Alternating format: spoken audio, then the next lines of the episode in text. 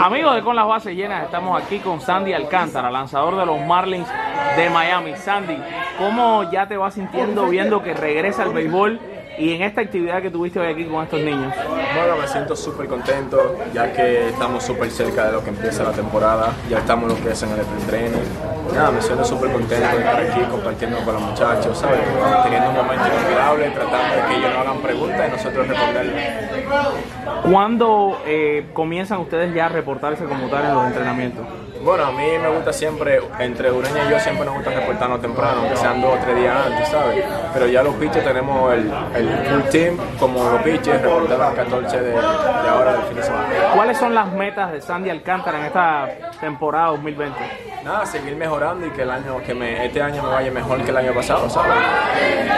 Tratar de mantenerme siempre saludable.